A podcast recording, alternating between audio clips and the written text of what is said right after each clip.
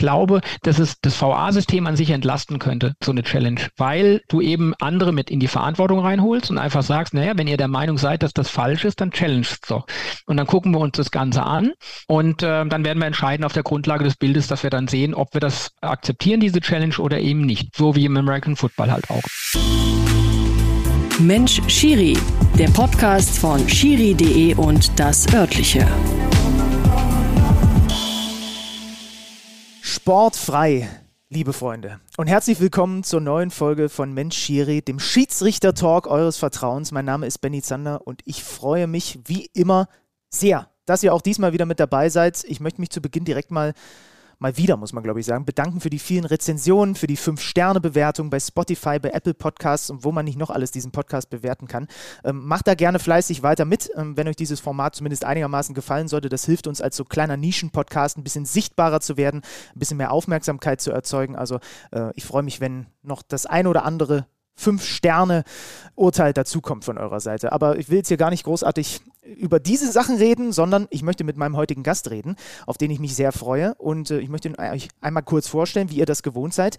Er ist mittlerweile 52 Jahre alt, studierter Mediziner, endlich mal jemand, der einen richtigen Beruf gelernt hat hier bei Mensch Schiri.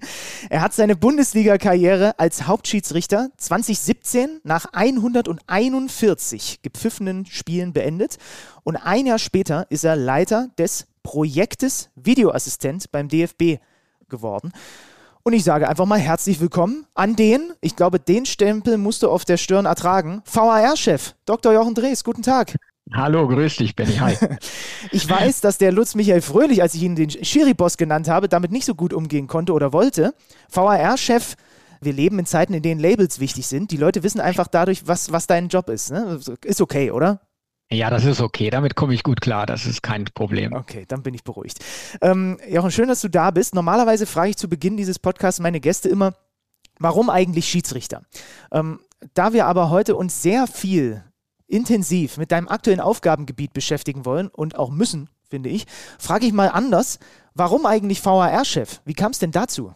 Ja, du, das war damals eine relativ spontane Entscheidung, muss ich auch ganz ehrlich sagen. Ich habe ja, nachdem ich aufgehört habe, auf dem Feld ähm, zu pfeifen, ähm, dann ein Jahr lang tatsächlich als Videoassistent gearbeitet. Also das heißt, ich kenne auch den Job äh, vor dem Monitor und ähm, ich habe gemerkt, dass er mir Spaß macht, dass ich äh, mich in der Lage gesehen habe, äh, einen guten Input für die Schiedsrichter auf dem Feld zu geben, ähm, eben den Ansatz zu verfolgen, möglichst klare Fehler da rauszufischen, dass eben die Jungs auf dem Platz dann auch eben mit einem mit einer richtigen Entscheidung immer wieder aus dem Spiel rausgehen. Und das habe ich gemacht und ähm, dann kam Lutz Michael Fröhlich, den du eben schon erwähnt hast, der kam dann auf mich zu und äh, rief mich irgendwann an, sagte, ob ich mir denn auch vorstellen könnte, das in einer verantwortlichen Position zu betreiben, als sozusagen damals Projektleiter hieß es ja noch, weil es noch nur ein Projekt war, ähm, der FIFA, ähm, ja, diesen VA-Bereich zu übernehmen. Und dann traf das auf eine Situation, auf eine berufliche Situation bei mir, in der ich mich eh gefragt habe, ob ich damals in meiner hausärztlichen Tätigkeit in einer relativ großen ähm, Praxis, in der ich da gearbeitet habe, die aus einer Gemeinschaftspraxis dann zu einer Einzelpraxis wurde, weil ähm, ein Kollege sich äh, beruflich verändert hat, der andere Kollege in Ruhestand gegangen ist. Äh, dann stand ich alleine da. Das habe ich dann anderthalb Jahre versucht, alleine aufzufangen, in derselben oder nahezu selben Größe wie, ähm, wie damals zu dritt, wie wir das gemacht haben ähm, und habe gemerkt, das kriege ich so nicht mehr hin. Und äh, alle bemühen, äh, Kolleginnen und Kollegen zu finden, die vielleicht damit in die Praxis einsteigen, ähm, die liefen dann frustran. Und dann war ich in der Situation, dass ich realisiert habe, ich kriege das beruflich so für mich nicht mehr hin. Ich kann diesem Anspruch, den ich habe, eine Arbeit wirklich gut zu machen, nicht mehr gerecht werden. Und parallel dazu gab es eben den Angriff, äh, Angriff, ja, muss man fast auch sagen, Angriff, äh, den Anruf von, von Lutz Michael Fröhlich und dann habe ich mich mit meiner Frau hingesetzt und habe dann mal ja, ganz klassisch so die Pro- und Kontraseiten aufgeschrieben, habe gesagt, was spricht für, was spricht dagegen ähm, und habe nachher gesagt, naja, oder kam zu dem Schluss, dass ich ähm, das als Privileg empfunden habe, in der jetzigen Lebensphase auch seinem Leben nochmal eine andere Richtung geben zu können. Und äh, wie gesagt, dadurch, dass ich durch meine aktive Tätigkeit dann vor dem Bildschirm auch gemerkt habe, dass es mir Spaß macht, dass ich das gerne mache, äh, habe ich dann diesen Schritt ähm, für mich unternommen. Ähm, und äh, ja, wie gesagt, auch mit meinen Eltern gesprochen. Und ähm, das war ein sehr intensiver, intensive Wochen, aber ähm, ja, dann habe ich den Schritt einfach gewagt. So bin ich dazu gekommen. Okay. Aber ich kann immer noch zu dir kommen, wenn ich mal für die stärkeren Ibuprofen ein Rezept brauche. Absolut, ja, sonst kriegst du dir ja nicht eine Apotheke und äh, wirst lachen, das, das macht auch der ein oder andere Schiedsrichter noch, der dann auf mich zukommt oder wenn er mal ein Problem hat, der mich auch nochmal an, anruft oder anspricht. Und das mache ich auch immer noch sehr gerne. Okay, gut, das ist gut zu wissen. Äh, wo du das gerade ansprichst, also ich finde das ja schon interessant. Also ein Jahr hast du gesagt, warst du dann selber Video Assistant Referee. Kannst du mhm. dich noch daran entsinnen, was gerade bei deinen ersten Einsätzen dich vielleicht auch überrascht hat an der Anforderung da in Köln in diesem VA-Center, wo du als davor Hauptschiedsrichter auf dem Feld vielleicht nicht mit gerechnet hast, dass das eine Herausforderung ist, die dann da vor dem Bildschirm in der Kommunikation mit den Jungs und Mädels im Stadion auf dich zukommt? Ja, ich, ähm, ich weiß noch genau, es war total aufregend und eine sehr angespannte Situation, weil ich glaube, die Arbeit, die du als Videoassistent machst, ist nicht zu vergleichen mit der Arbeit auf dem Feld. Es sind zwar beide Schiedsrichter, die da sitzen, in aller Regel. Äh, nee, es sind immer eigentlich Schiedsrichter, weil wir im Moment ja auch diesen, diese Situation haben, dass es tatsächlich nur Schiedsrichter sind, wir keine externen Leute haben, die diese Rollen begleiten. Das gibt es, glaube ich, auch nirgendwo auf der Welt im Moment. Ähm, hat man so das Gefühl gehabt, naja, als Schiedsrichter, man ist der ganzen Sache schon, schon, äh, man ist gut ausgerüstet, man kennt die Regeln, man, man weiß, wie es auf dem Feld läuft und so Sachen. Und dann sitzt man plötzlich vor dem Schirm und stellt dann fest, das ist was komplett anderes. Du musst total ausschalten. Es spielt keine Rolle mehr, ob du Balance hältst in einem Spiel, ob du, wie du mit den Spielern kommunizierst auf dem Platz, was dir, wo, da, da machst du mal einen Fehler auf dem Platz, dann gehst du zum Spieler und sagst du, ich glaube, da habe ich mich verhauen, dann sagt der Spieler, alles klar, ich schieße auch nicht eh einen Ball ins Tor und dann kommst du auf eine Ebene, dass das wieder funktioniert. Aber wenn du einen Fehler als VA machst, dann verzeiht er den, wenn der halt eine gewisse Relevanz hat, verzeiht er den keiner. Und ähm, das zu realisieren, dass die Anforderung, Bilder schnell zu interpretieren, möglichst wenig störend auf den Spielfluss zu wirken, die Informationen, die relevanten dem Schiedsrichter auch äh, präzise kommunikativ weiterzuentwickeln. Ähm, wenn du realisierst, dass das die Anforderungen sind, dann ist das am Anfang schon eine ungewöhnliche Situation. Situation und erfordert auch ein gewisses Talent dafür, das zu machen. Also das ist ja so diese, was wir immer wieder sagen, nicht jeder äh, gute Schiedsrichter ist auch automatisch ein guter Videoassistent. Und wir haben äh, Beispiele für wirklich tolle Videoassistenten, die aber auf dem Feld eher so ja, mitgelaufen sind, die gar nicht so in Erscheinung getreten sind. Also ich glaube, dass es schon ein sehr eigenes Profil ist, diese Tätigkeit als Videoassistent. Hattest du auch das Gefühl, dass du dich ein bisschen zurücknehmen musst, weil du vielleicht noch ein bisschen zu sehr wie der Hauptschiedsrichter auf dem Feld gedacht hast und dann hier und da dir dachtest, naja, ich muss jetzt hier noch ein bisschen mehr Hilfestellung geben, als vielleicht gut ist für den Mann im Stadion?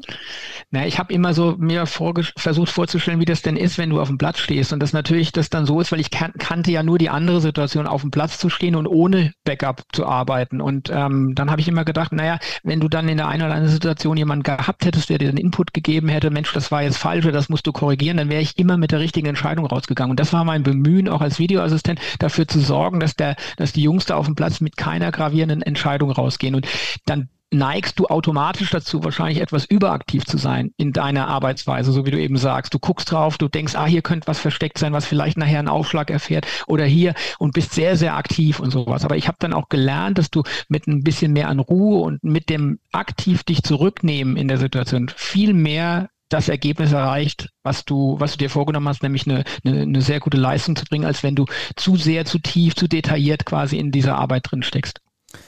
Jetzt haben wir schon mal gehört, wir hatten ja auch Bastian Dankert hier an dieser Stelle schon im Podcast zu Gast. Der hat da schon sehr viel für Transparenz, zumindest bei mir gesorgt, finde ich, ähm, was so die Herausforderungen sind. Ähm, jetzt läuft gerade die Fußball-Weltmeisterschaft und die Bundesliga pausiert nach 15 Spieltagen. Es gab wieder Diskussionen um den VAR in den letzten Wochen, teils vollkommen zu Recht, teils auch vielleicht hier und da ein bisschen, ja, kann man drüber streiten. Ähm, wie fällt denn als derjenige, der den Hut auf hat in diesem Bereich, dein Saisonfazit bislang für das Thema Videoassistenten aus?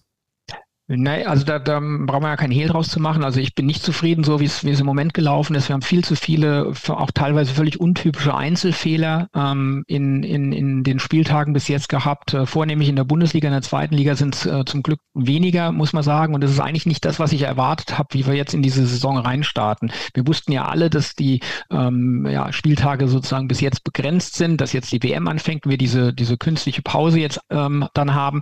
Und da war eigentlich unsere, unser Anliegen, tatsächlich auch mit, mit guten Leistungen bis in diese Pause halt reinzukommen, uns dann wieder so ein bisschen erholen zu können und dann auch genauso gestärkt wieder in die Rückrunde zu starten das ist uns, muss man offenerweise sagen, nicht gelungen. Also da, da haben wir an viel zu vielen Spieltagen viel zu viele Probleme selbst geschaffen. Das startete schon am ersten Spieltag mit dem Spiel Köln gegen Schalke und ähm, da, da gab es dann zwei, drei Fehlsituationen oder Fehleinschätzungen, Bewertungen, ähm, die das VA-Team, aber auch der Schiedsrichter auf dem Feld getroffen hat und Schiedsrichterteam, ähm, die ganz untypisch waren. Und ich habe so im Nachgang so ein bisschen das Gefühl gehabt, dass durch diese dann relativ vehemente öffentliche mediale Welle, die das dann geschlagen hat, dass der ein oder andere dann in den nächsten Spieltagen das Gefühl hatte, äh, jetzt darf heute erst recht nichts mehr passieren. Ich muss heute wirklich Topleistung abliefern. Und ich glaube, dass wenn du, wenn du ähm, versuchst, was, was du an sich gut machst, noch besser machen zu wollen, ähm, dass das häufig dann ein Problem darstellen kann, dass du dann zu, zu tief einsteigst, also im Prinzip vielleicht den Fokus verlierst,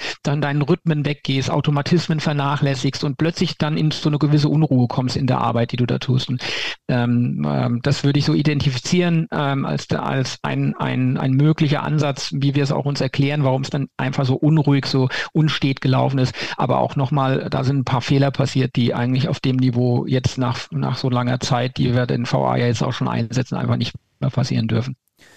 Ich weiß, dass ihr gerne auch in Analysen äh, mit, mit Zahlen arbeitet. Kannst du beziffern auf der einen Seite, wie viele Fehlentscheidungen diese Saison durch den VAR verhindert wurden und was wirklich für dich so, ich sage jetzt mal, gravierende Dinge sind, wo du sagst, das sind einfach wirklich auch falsche Eingriffe oder Dinge gewesen, die wir aus VRR-Sicht einfach falsch gemacht haben, dass man so ein bisschen ein Gefühl dafür bekommt, weil 15 mhm. Spieltage, a 9 Spiele, ne, kann man sich ausrechnen, was wir bislang, wie viele Spiele wir hatten. Ja, also wir können, wir, wir führen ja eine Statistik, wir bearbeiten ja jeden Spieltag sozusagen nach und, äh, und äh, erheben Statistiken im Sinne von Qualität von Entscheidungen, Prozesswege bei den Entscheidungen, äh, Anzahl von richtig falschen Interventionen, ähm, aber auch ähm, ja, ähm, ja, Details, die wir für uns in Schiedsrichterkreisen eben dann interessant sind. Also auch natürlich auch Zahlen, das heißt, wie lange dauern Interventionen, wenn man jetzt auf den VA-Bereich geht. Also das wird ja immer erfasst und arbeiten wir nach und wir haben jetzt Stand äh, letzter Spieltag Bundes Bundesliga, glaube ich, war es jetzt gewesen. Ähm, das ja, müsste 15. Spieltag gewesen sein, haben wir 67 Interventionen des Videoassistenten in der Bundesliga. Also 67 Mal hat der Videoassistent eingegriffen, von denen 67 würden wir fachlich in der Einordnung 62 als korrekt ansehen. Ähm, wir haben aber auch fünf Interventionen, wo wir sagen, da war die Intervention falsch, also der Eingriff des Videoassistenten falsch. Bei zwei davon ist es auch dann, äh, ist es dazu gekommen, dass dann zumindest die letzte Entscheidung, die der Schiedsrichter getroffen hat, nicht falsch war. Also das muss man sich so vorstellen. Äh, wir, wir haben eine Situation auf dem Feld, beispielsweise beim Spiel äh, Mainz gegen Hertha, da gab es eine mögliche rote Karte-Situation, die ist auf dem Feld korrekt mit Gelb bewertet worden. Der, der Videoassistent hat eingegriffen, hat gesagt, guck dir das bitte an, für mich ist das eine rote Karte. Schiedsrichter hat sich angeguckt und ist dann korrekterweise bei Gelb geblieben. Das wäre dann ein falscher Eingriff des Videoassistenten mit einer richtigen Entscheidung, die am Ende steht. Das ist dann nicht ganz so tragisch, weil wir immer im, im Ergebnis immer bei der richtigen Entscheidung geblieben sind. Wir haben aber auch drei Fälle, wo der Schiedsrichterassistent eingegriffen hat äh, und wo eine primär richtige Entscheidung in eine falsche gedreht worden ist. Beispielsweise äh, beim Spiel Bayern gegen Mainz 05, da gab es diesen Strafschluss gegen Ulreich mit diesem mit dem Torwartvergehen. Ja. Ähm, da sagen wir, da ist die Bewertung des Schiedsrichters auf dem Platz keinen Strafschluss gegeben, die richtige. Jetzt hat der Videoassistent eingegriffen, der Schiedsrichter ist rausgegangen, hat sich's angeguckt und hat dann auf der Grundlage des Bildes und der Information des Videoassistenten dann äh, gemeint, dass das ein Strafschluss sein muss und das ist aus unserer Sicht falsch gewesen. Äh, als ein Beispiel, wo der Videoassistent dann dazu geführt hat, dass es eine falsche Entscheidung gegeben hat im Endeffekt. Und das ist natürlich der, eigentlich der Super-GAU, wenn, wenn du dir überlegst, dass ein Hilfsmittel, was verhindern soll, dass es gravierende Fehlentscheidungen gibt, dass das dann bewirkt, dass am Endeffekt durch den Eingriff eine falsche Entscheidung zu, zutage kommt. Und das, das darf eigentlich nicht, passieren. Und wir haben, muss man auch dazu sagen, zehn Situationen, die, wo wir eine Intervention erwartet hätten, also die, wo, wo uns die Intervention fehlt. Und wenn du jetzt überlegst, 67 Gesamtinterventionen, 10 fehlende Interventionen, dann haben wir 77, dann streich mal die, streich mal die fünf raus, wo wir sagen, die waren falsch, dann haben wir immer noch 72 Interventionen. Und da ist auch ein Ansatz, den wir in der sportlichen Leitung jetzt bearbeiten und mit den Schiedsrichtern und im Trainingslager dann besprechen wollen, dass 70 Interventionen bei 15 Spieltagen das ist einfach zu viel. Also der Anspruch, unser Anspruch muss sein, dass der Schiedsrichter auf dem Feld zumindest mal zwei Drittel dieser Intervention oder lass uns sagen, die Hälfte der Intervention per se richtig trifft und nicht eben dann äh, vielleicht nicht mehr entscheidet aus einer gewissen Unsicherheit. Da kommen wir wahrscheinlich später auch noch mit dazu. Was hat das alles gemacht mit, äh, mit den Schiedsrichtern jetzt, auch wenn der VA dann im Hintergrund sitzt, dass die Schiedsrichter einfach wieder mutiger werden, auch Entscheidungen zu treffen. Ähm, und da haben wir auch so eine leichte Tendenz jetzt gemerkt, dass wir bei einigen äh, gesehen haben, die haben einfach Entscheidungen offen gelassen und haben gesagt, na ja, wenn es so gravierend ist, dann meldet sich schon irgendeiner. Das heißt, die verlagern dann eine äh, eine erste Entscheidung auf die Ebene des Videoassistenten. Und das ist eben genau das, was wir nicht wollen in dieser Richtung.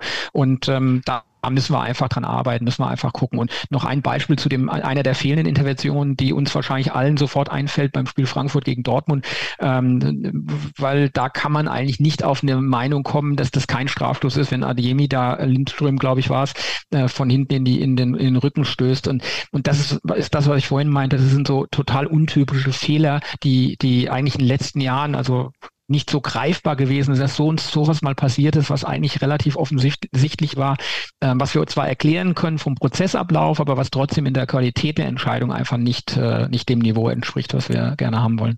Ja, spannend, lass uns da direkt mal anknüpfen. Das heißt ja im Endeffekt, es kam so eine, so eine schwierige Gemengelage zusammen, weil hier steht tatsächlich bei mir auch als Frage, hat die Entscheidungsqualität auf dem Feld durch dieses Sicherheitsnetz VAR abgenommen? Äh, du hast gerade so ein bisschen zumindest in die Richtung tendiert, dass man sich vielleicht hier und da ähm, auf dem Feld dann darauf verlässt. Naja, im Zweifel wird das schon nochmal korrigiert und deswegen, keine Ahnung, wie auch immer man dann die Formulierung dafür findet, vielleicht ein bisschen Spannung fehlt oder eben der, die letzten drei Prozent, wenn es den VR nicht gegeben hätte. Und der Mix dazu dann aber eben auch, es hat schon ein bisschen schlecht begonnen und dann war ein bisschen Nervosität im VA-Team drin. Und wenn das natürlich aufeinander trifft, dann äh, sitzt du am Ende hier und sagst, du bist nicht zufrieden.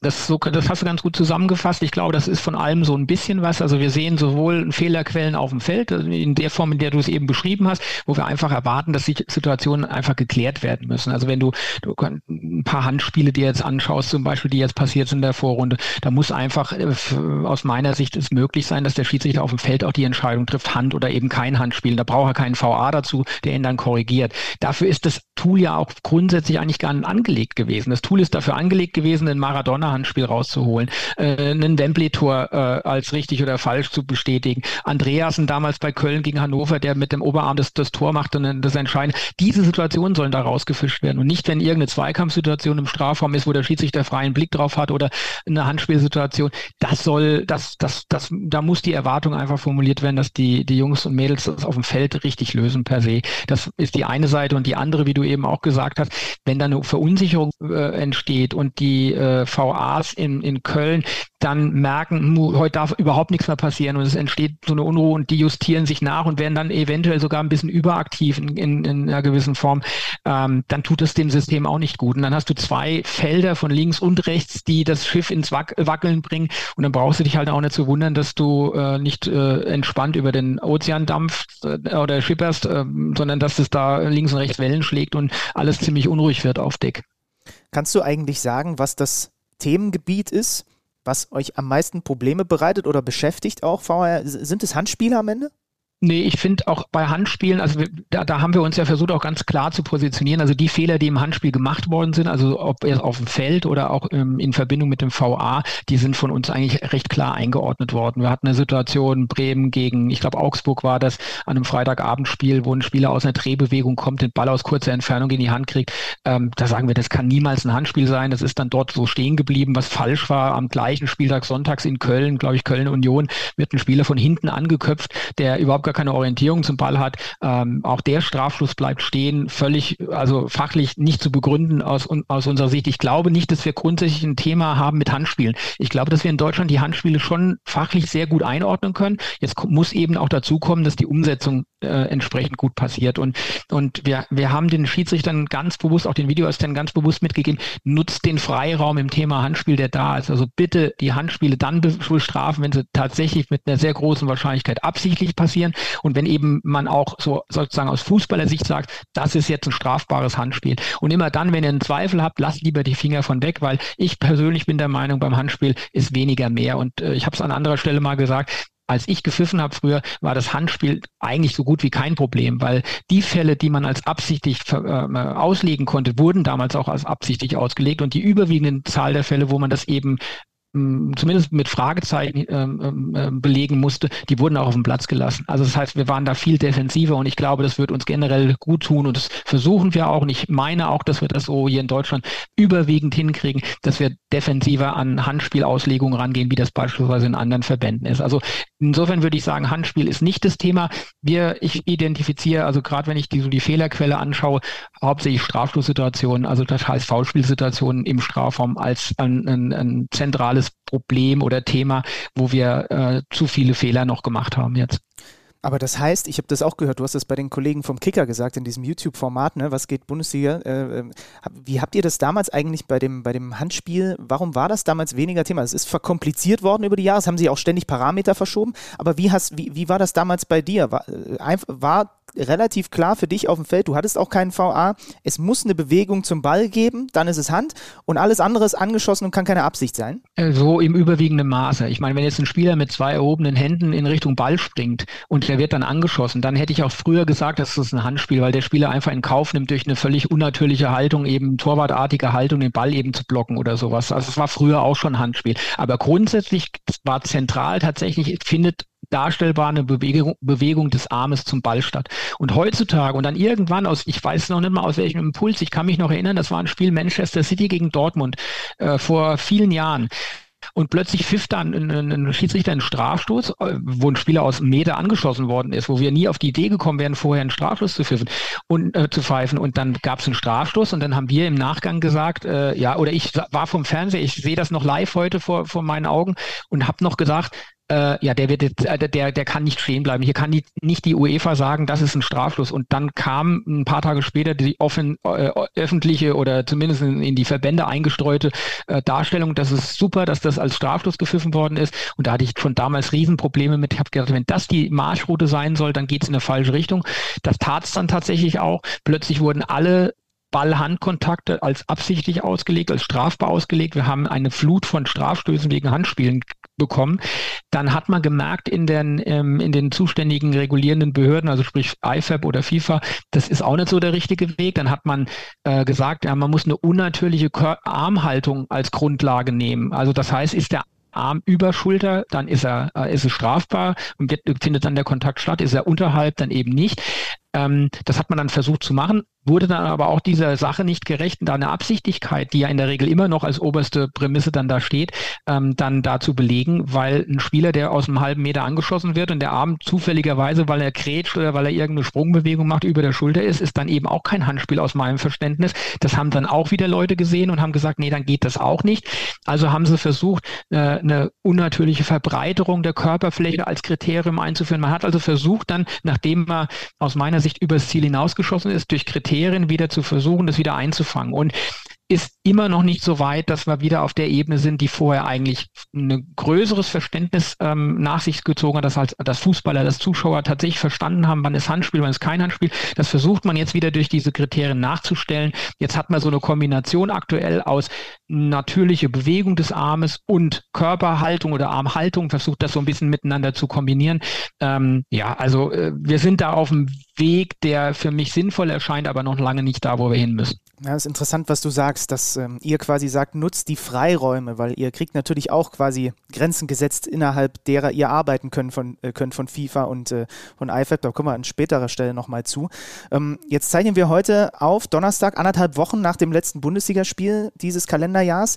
Wie habt ihr mit dem Team diese 15 Spieltage, die aus deiner Sicht nicht zufriedenstellend verlaufen sind, aufgearbeitet und was steht vielleicht auch jetzt noch in diesem Monat, der jetzt noch bis Weihnachten ist, in Sachen VAR-Analyse an? Also wir sind, also Lutz Michael Fröhlich, Peter Sippel äh, als Verantwortlicher für die Bundesliga und auch Rainer Wertmann als Verantwortlicher für die zweite Liga. Wir, wir haben jetzt uns erstmal daran gesetzt und haben alle Situation, also diese 77 Situationen, die ich eben vorhin genannt habe, die haben wir mal im Detail uns angeschaut. Wir haben geschaut, wie sieht es mit der Entscheidungsqualität auf dem Feld aus, was hat der Schiedsrichter oder das Schiedsrichterteam gemacht. Ähm, wir haben uns angeschaut, wie hat das VA-Team im Hintergrund gearbeitet und haben dann auch überlegt und analysiert, wo gibt es denn Fehlerquellen? Also was war denn in der speziellen Situation äh, vielleicht der Grund dafür, dass es in die Hose gegangen ist?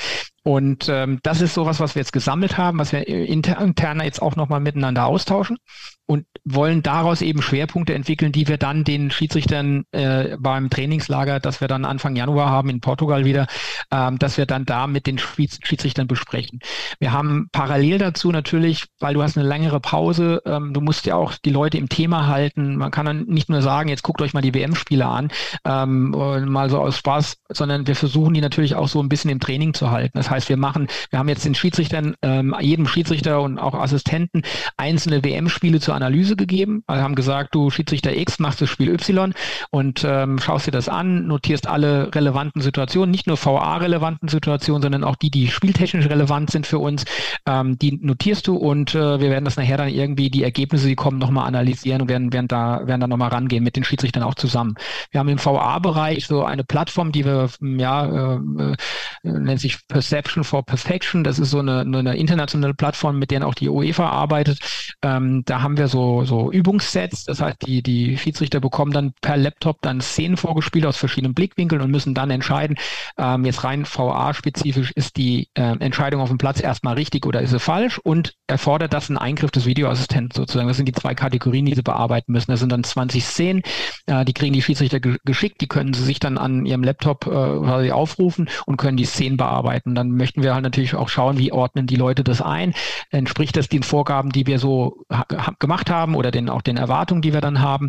Ähm, das werden wir machen äh, in, in diese Richtung. Wir werden auch da die Interventionen, die jetzt bei der WM passiert sind, da haben wir jetzt ja schon eine ganze Menge, ähm, die da passiert sind, die werden wir auch zur Bearbeitung an die VAs geben und sagen, schätzt das bitte ein, warum ist hier interveniert worden, haltet ihr das richtig oder falsch, was ist die Grundlage für die Intervention? Also einfach, um da im Thema drin zu bleiben. Das sind jetzt so die aktuellen Themen, die wir im VA-Bereich und auch im Schiedsrichterbereich haben. Und Lutz Michael Fröhlich hat äh, bei uns bei Kicker Meets Saison auch verraten, dass es jetzt einen Workshop mit ehemaligen Profis geben soll. Ne?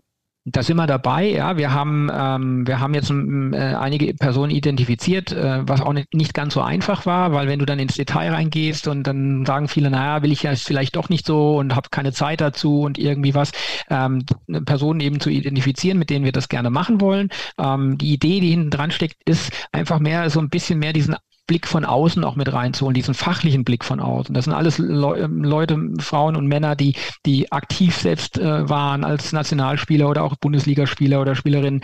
Und äh, wir wollen eben diesen Input reinholen. Wir wollen äh, die Idee ist, dass wir mit denen zusammen uns äh, über einzelne Szenen austauschen, dass wir auch die mitnehmen in Workshops mit Schiedsrichtern, mit VAs, äh, dass wir dann da in der Richtung mit denen arbeiten, dass wir denen auch die Szenen vom Wochenende eben zur Verfügung stellen, dass die auch mal über Playlists dann einen Eindruck hinterlegen können, wie würden sie es denn einschätzen? Nicht um dann bindend zu sagen, und jetzt müssen wir das so machen, aber eher um den Input zu, hinzukriegen, weil wäre ja dann sehr interessant, wenn wir sagen, nee, das ist jetzt klar kein Handspiel und die Profis oder Ex-Profis sagen, ja, für uns ist aber klar ein Handspiel. Dass man dann einfach nochmal zusammenkommen muss und sagen, warum ist das für euch ein Handspiel oder warum ist es für uns kein Handspiel, um das sich auszutauschen. Ich glaube, dass man dann, dann dem, dem Ansinnen eben gerecht wird, auch miteinander über solche Sachen zu diskutieren, weil das ist das, was mich immer so maßlos stört, dass wir immer nur übereinander reden. Also häufig reden alle über die Schiedsrichter, aber es redet eigentlich keiner richtig mit den Schiedsrichtern und es liegt nicht daran, dass da kein Angebot besteht, sondern es ist einfach, hat sich so eingeschleift, es lässt sich einfach auf den Schiedsrichter eindreschen oder ihn kritisieren, ohne dass man sich mit dem Inhalt dessen, was er da vielleicht falsch oder richtig gemacht hat, auseinandersetzen. Und das könnte so ein Schritt sein nach meiner Vorstellung, die dazu beiträgt, dass wir das ähm, machen können. Auch ähm, die, die betreffenden Leute ins VAC reinzuholen und ähm, mal äh, mit von Monitors zu setzen im Spiel. Das ist ja durchaus denkbar. Ich meine, klar fehlt denen diese Schiedsrichterfachliche Kompetenz im Hintergrund, aber eben die haben diesen Fußballerinnen und Fußballer, die, die können eben auch die in, in den Input geben. Ähm, dass wir das einfach mal testen und einfach mal schauen, ob das einen Mehrwert für alle bringt. Mhm. Ja, guter Ansatz. Definitiv wird ihr auch immer wieder gefordert und dann nehmt ihr im Zweifel auch einen, eine Kuh von den vielen vom Eis. wenn, wenn stehen, noch, stehen noch ein paar mehr ja. rum, aber das wäre mal die eine, genau. Ja, genau. Lass uns mal ein bisschen in ein paar VA-Begrifflichkeiten reingehen. Großes Thema, Eingriffsschwelle. Ähm, ich mhm. habe jetzt schon gelernt bei dieser WM, äh, weil ich die ja auch äh, übertrage bei Magenta TV, ähm, dass die FIFA ein bisschen anderen Kurs fährt, als wir das so gewohnt sind aus der Fußball-Bundesliga. Äh, wir machen es jetzt aber klar für das, was bei uns dann auch wieder ab Januar in der Fußball-Bundesliga gilt. Wie definiert ihr von DFB-Seite eine klare und offensichtliche Fehlentscheidung? Weil, das ist ja interessant, das ist ja Interpretationssache eigentlich. Das ist auch immer das, was ich ganz gerne an der Stelle nochmal äh, klar machen möchte. Eine Eingriffsschwelle, dass, äh, wenn man, wenn man das Wort hört, stellt man sich sofort so eine Linie vor und wenn dann ein Prozess drüber oder drunter liegt, dann hat er eben die Schwelle erreicht oder nicht. Das Problem daran ist aber, dass es nie eine Linie sein kann, sondern dass es natürlich immer auch, wie du es eben sagst, mit einer Interpretation desjenigen zu tun hat, der eben in dem Moment vor dieser Situation sitzt. Und dann kannst du dir vorstellen, wenn du jetzt 30 Mann hast und du setzt 30 Mann vor die gleiche Szene, dann mag es Szenen geben, wo alle 30 sagen, das ist für mich klar in die Richtung. Es gibt aber auch Szenen, und das sind ja eigentlich die dann die schwierigen, die wir haben, wo man sagt, da gibt es dann 20 Leute, die sagen, das ist für sie klar und 10 sagen, es ist nicht klar.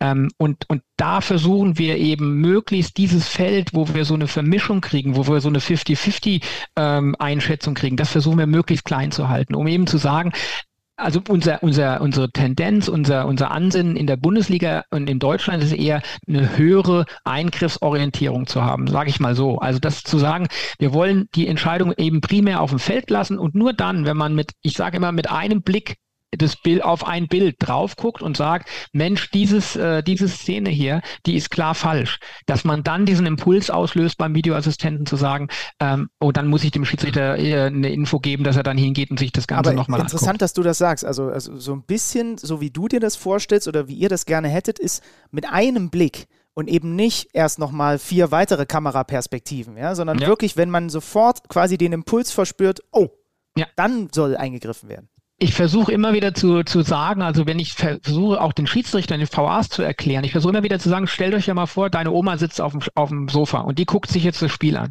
Und jetzt kommt so eine Szene, kommt jetzt ein Spieler mit, mit äh, hoher Dynamik in Gegenspieler reingerauscht. Dann hat jeder von uns sofort den Reflex, dass er sagt, oh, ach du Gott, also man, man ist sofort erschrocken. Und dieser Impuls dann in dem Moment, wie du es eben auch sagst, auch bei anderen Situationen, Foulspiel im Strafraum, Handspiel, wenn dieser Impuls da ist, dann ist das immer ein Indiz, dass irgendwas Gravierendes sein muss. Und dann musst du es eben im Bild auch finden und auch entsprechend dokumentieren können. Und wenn das der Fall ist, dann kannst du dich orientieren daran, dass du sagst, das ist eine klare Fehlentscheidung. Wenn du aber erst hingehen musst, und da hast du auch völlig recht, das machen leider immer in einzelnen Situationen immer mal wieder der ein oder andere, dann das vierte, fünfte, sechste, siebte Kamerabild sich anguckt, um zu sehen, ist da irgendwie was, dann bist du schon vom Prozess viel zu tief drin und dann kann es aus meinem Verständnis schon nicht mehr klar sein, weil dann kann es auch kein anderer letztendlich mit verstehen. Und man hat natürlich ein paar Prozesse wie diese Fußauftritte, die aus meinem Gefühl in den letzten Jahren zugenommen haben. Also ja. wenn Spieler, Gegenspieler voll von oben auf den Fuß drehen, die lassen sich auf dem Feld extrem schwer nur, nur erkennen, weil du musst ja auch sehen, trifft er den wirklich, tritt er neben den Fuß, berührt er den nur vorne am Fußrand, das sind ja andere Qualitäten. Und, und das sind vielleicht Detailfragen, die du im Bild dann vielleicht im zweiten und dritten Blick, äh, Blick klären musst. Aber aber ansonsten muss diese Prämisse gelten, du guckst einmal auf ein Bild und sagst sofort, zack, das ist hier ist irgendwas falsch gelaufen. Und dann sicherst du das noch durch eine zweite Perspektive ab. Ähm, und dann musst du eigentlich in der Lage sein, das auch als klar falsch einordnen zu können. Das wird jetzt automatisch in den nächsten Live-Kommentar von mir mit einfließen. Aber das ist im Zweifel, es ist im Zweifel ein WM-Live-Kommentar und da ist die Schwelle ja eine andere. Ähm, trotz alledem äh, bist du ja, seid ihr ja daran interessiert, auch wenn eben das, es immer Grenzfälle geben wird, dass die Linie so einheitlich wie möglich ist.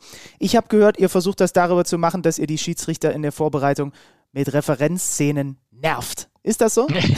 das, das, das versuchen wir. Die Gefahr der Fallstrick daraus, das haben wir jetzt aber auch erkannt, ist, dass also ich habe ja wirklich lange gepfiffen und viele Spiele absolviert. Und ich habe, muss dir ehrlich sagen, ich habe nie eine Szene deckungsgleich nochmal erlebt.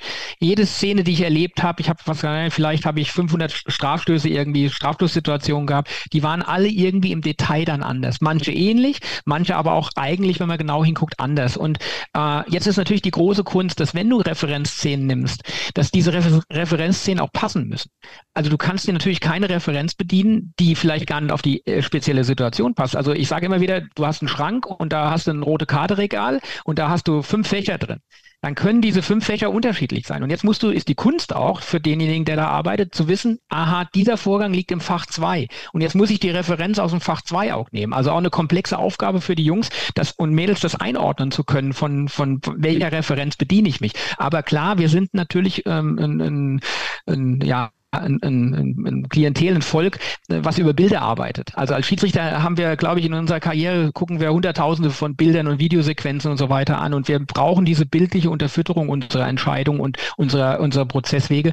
Ähm, deswegen ist es sinnvoll, das eben zu machen, aber du darfst auch nicht überziehen. Also wir hatten mal einen Lehrgang in, in Mallorca vor vielen Jahren, den hast du vielleicht auch schon mal gehört. Ich glaube, da haben wir am Tag 510 geschaut, über, über, über, also übertrieben gesagt. Da waren wir abends immer so platt und so voll, dass du gar nicht mehr wusstest, was guckst du da eigentlich oder du, du konntest nichts mehr identifizieren, das war alles so, so viel. Da musst du natürlich auch aufpassen, dass du dann nicht zu hohen Input einfach lieferst. Aber du brauchst diese Referenzen, um zu sagen, um was es eigentlich in der Szene geht. Was ja besonders fies bei diesem Thema Eingriffsschwelle oder wie hast du es genannt, Eingriffsorientierung ist, mhm. ähm, ist ja, dass ihr euch da wie so oft als unparteiisch in einem Spannungsfeld bewegt. Und zwar in dem Spannungsfeld, dass der Trainer äh, X, ich sage jetzt nicht wer, an dem einen Spieltag sa sagt, nach dem Spiel bei mir am Mikro, bei, bei The Zone zum Beispiel, dann soll er sich doch wenigstens nochmal angucken. Und drei Wochen später sagt der gleiche Schiedsrichter, warum schaut er sich das überhaupt nochmal an? Das ist doch gar nicht klar und offensichtlich falsch. Wie geht man denn ja. damit um? Äh, das, das ist immer das, wo ich sage, es gibt viele Leute, die denken an die Ecke, aber nicht um die Ecke. Ähm, also wir haben dann, wir haben dann wirklich ein paar äh, äh, tatsächlich Forderungen, die dann sagen, Mensch, ihr greift viel zu viel ein und warum geht ihr denn da, warum geht ihr denn da immer, äh, immer rein oder was weiß ich. Dann sind es aber die gleichen Leute, die sagen, ja, aber warum schickt er den Schiedsrichter nicht wenigstens mal raus? Also so wie du es eben genau gesagt hast. Und das Spannungsfeld können wir leider nicht auflösen. Vielleicht lediglich über Information, über Austausch mit den betreffenden Personen immer wieder dran zu bleiben und zu erklären, wir müssen uns dann schon auf eine Linie ändern. Und wir sind ja als Schiedsrichter auch nicht so sturköpfig, dass wir sagen, wir, wir verfolgen nur unsere eigene Linie. Ich glaube, da das wären wir auch auf dem falschen Weg unterwegs. Wir müssen uns schon vereinbaren mit denen, für die wir arbeiten. Also sprich die Fußballer, und der, den Fußball im Allgemeinen. Und wenn wir als Schiedsrichter unsere Linie fahren und sagen, ja, wir gucken uns nichts mehr an oder wir gehen bei jeder Szene raus, dann macht es auch keinen Sinn, sondern wir müssen eine Vereinbarung treffen mit den, äh, mit den agierenden Personen. Nur dann, wenn wir die Vereinbarung getroffen haben, dann müssen sich im Prinzip auch alle daran orientieren. Also dann kann es eben nicht sein, dass du eine Woche so sagst und die andere Woche wieder, wieder in die andere Richtung ja, ja. galoppierst. Gibt es eigentlich von dir eine Ansage an deine VAs, ähm, je weniger Kommunikation mit dem Hauptschiedsrichter, desto besser?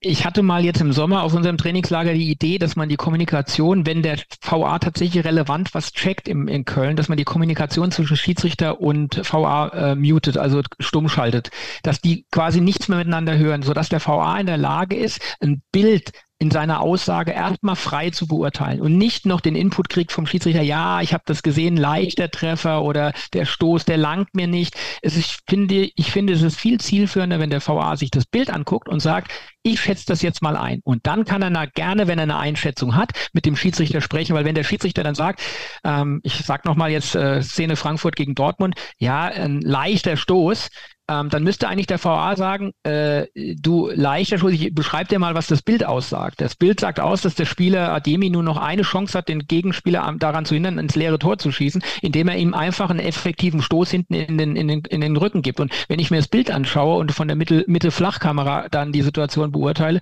dann sehe ich, dass der doch schon einen richtig dynamischen Stoß hinten in den Rücken kriegt, weil der nämlich so ins Hohlkreuz dann reingeht. Und das wäre eine ganz andere Herangehensweise, weil die dann im Prinzip auf der bildlichen Grundlage mit den Schiedsrichtern in der Kommunikation treten. Und dann das ist der eine Punkt. Der zweite Punkt ist, wenn du in einer konzentrierten Arbeit bist und kriegst ständig irgendwas aufs Ohr und fühlst dich auch noch in der, in der Verpflichtung, auch noch eine Rückmeldung zu geben, dann nimmst du dich immer aus dieser Arbeit raus, die du eigentlich machst. Also ich finde, eine konzentrierte Arbeit muss auch konzentrierte Bedingungen drumherum haben oder, oder, oder, oder ruhige Bedingungen drumherum haben. Und da wäre auch so, ähm, und deswegen ist das richtig, was du sagst, sage ich immer wieder, redet bitte nur das, was notwendig ist und was auch effektiv ist und nicht einfach, macht eine, keine Erzählstunde aus solchen, aus solchen Situationen. Ja, gilt ja für beide Seiten, ne? ist ja auch für den Hauptschiedsrichter so, dass der ja. äh, sich ja auch auf das konzentrieren soll, was da auf dem Feld passiert. Wo du es gerade ansprichst, wie viele Kameras hat man eigentlich als VA-Team äh, bei so einem Bundesligaspiel zur Verfügung für so einen Eingriff? Also mindestens 20, 22, in diesen Top-Spielen sogar über 30 Kameras, äh, die du nutzen kannst.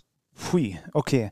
Ähm, äh, Lutz hat gerade bei uns im Podcast gesagt, in, de in dem Fall Frankfurt-Dortmund wäre zum Beispiel äh, gut gewesen, trotzdem nicht zu vergessen, dass es auch immer noch ein Fernsehsignal gibt, was häufig auch Dinge einem äh, mit an die Hand gibt, dass man sich eben nicht in diesen Kameras verliert. Wie sorgt ihr dafür, dass, dass alle, die da beteiligt sind an so einem Prozess, ein Gefühl dafür haben, ähm, was für eine Kamera macht jetzt Sinn? Äh, weil ihr wollt ja auch, dass es möglichst schnell geregelt wird. Natürlich soll es richtig geregelt werden, aber es soll halt auch nicht fünf Minuten dauern. Ja, absolut. Und deswegen versuchen wir, also wir haben, wir identifizieren oder haben schon identifiziert, dass es gewisse Kamera gibt, die für bestimmte Bereiche auf dem Feld eben die geeignetsten sind. Das heißt, wir wissen, wenn eine Situation rechts im Strafraum zum Beispiel passiert, welche Kamera wir dafür brauchen, in aller, in der Regel, in einem Regelfall. Ähm, jetzt äh, haben wir ja vorhin davon gesprochen mit Orientierungsschwelle oder Eingriffsschwelle oder Orientierungswert. Ähm, wir haben ja gesagt, wir gucken mit einem Blick drauf und sagen dann, äh, ja, ist klar oder nicht. In dem Frankfurt-Beispiel, weil wir das jetzt so konkret besprechen, ähm, war es ja zum Beispiel so, dass der, der VA mit auf ein Bild drauf geguckt hat und gesagt hat, nee, es reicht mir nicht, so nach dem Motto. In dem konkreten Fall hätte er sich aber eine andere Frage stellen müssen. Er hätte nämlich sagen müssen, wenn ich diesen Vierersplit, den mir jetzt anschaue, der, der der Situation zugrunde liegt. Also Vierersplit bedeutet, du hast vier Kameraeinstellungen in einem kleinen Bild, die du dann quasi für diese Situation hast. Also nicht nur die Führungskamera, die wir im Fernsehen sehen, sondern du hast noch drei andere Kameras drumherum. Ähm, die aber alle das, das Gleiche so, zeigen die zeigen alles das Gleiche, nur aus einer aus einem anderen Blickwinkel mhm. quasi. Und ähm, und äh, jetzt hat der äh, Videoassistent, weil diese Kameras oder dieser Monitor mit einem drei Sekunden Delay läuft, das heißt, er sieht oben im Führungskamerabild eine Situation und kann durch eine Blicksenkung sofort die gleiche Situation aus vier anderen Blickwinkeln nochmal sich anschauen, ähm, um dann auch schnell zu sein, um vielleicht bei den allermeisten Situationen auch zu sagen, alles klar, Situation ist gecheckt, weiter geht's. Ähm, in dem Fall hat er die für sich dann beantwortete Frage, ja, ich kann nichts Gravierendes sehen, also bleibe ich bei der Entscheidung des Schiedsrichters, hat er auf einer Grundlage von Bildern getroffen, die diese Aussage eigentlich aber gar nicht zugelassen haben. Also in diesen vier Bildern war kein, kein klares, kein klarer Vorgang darzustellen. Es waren Details und dann konnte man sagen, ja, kann fertig sein, ist es aber nicht. Er hätte eigentlich dann in dem Fall sagen müssen, diese vier Kameras reichen mir nicht, ich brauche andere Bilder. Und dann haben wir einen Operator neben uns sitzen, also einen Techniker, wenn du so möchtest, der quasi der Herr der Bilder ist oder der Herr über die Kamerasignale und der kann über Drag and Drop, kann er quasi die, ähm, die Bilder in die, auf den Monitor des Videoassistenten rüberziehen. Und das ist eine aktive Arbeit, die zum einen der Operator macht, also indem er sagt, ich habe hier noch eine Kameraeinstellung, die für deinen Ansinnen sinnvoll ist. Das heißt, er schiebt es von seiner Seite rein, aber auch auf der anderen Seite, der Videoassistent kann sagen, das langt mir nicht, ich brauche ein besseres anderes Bild, gib mir noch was anderes, was du hast. Und so versucht man diese Synergien zu nutzen und dann quasi über den Operator oder über den VA die besten Bilder zu bekommen. Und wir bedienen uns auch, weil das muss man auch sagen, die Jungs im Fernsehen, die das machen aus dem Ü-Wagen, die sind top einfach. Die machen das seit 20, seit 30 Jahren zum Teil. Die haben so eine riesige Erfahrung, die sind so schnell teilweise in der Aufarbeitung von Situationen, die wissen genau, wo sie draufgreifen müssen auch die sind in den Ausbildungsprozess der Operatoren bei uns mit eingebunden. Also heißt, wir versuchen uns deren Know-how auch zu bedienen und das quasi mit reinzuholen, sodass auch unsere Operator quasi auf so einem Niveau sind oder in so einem Niveau sich reinbewegen können, wie diese, diese ähm, Leute aus dem Ü-Wagen sind, die Techniker. Ähm, und ähm, da können wir nur von lernen. Das ist eine ganz, ganz wichtige Geschichte, ja. Ja, ganz spannend. Das ist im, äh, in, im Sportfernsehen ein begehrter Posten, diese Operator. Mhm. Das kann ich mal so sagen, weil mittlerweile haben wir ja so viele Profi-Ligen quer durch alle Sportarten verteilt. Und immer wenn du, ich im Basketball, der Kollege im Handball, im Eishockey, wo auch immer, du brauchst immer einen dieser Operator, der am Ende diese Bilder zusammensucht ne, und so dem Regisseur zur Verfügung stellt. Und das ist wirklich so, dass da, also wenn ihr was mit Sportmedien machen wollt, lasst euch zu so einem Operator ausbilden. Da werden händeringend die mhm. Leute gesucht und im Zweifel sitzt, äh, im Zweifel ist Jochen dann vielleicht mal irgendwann euer Chef.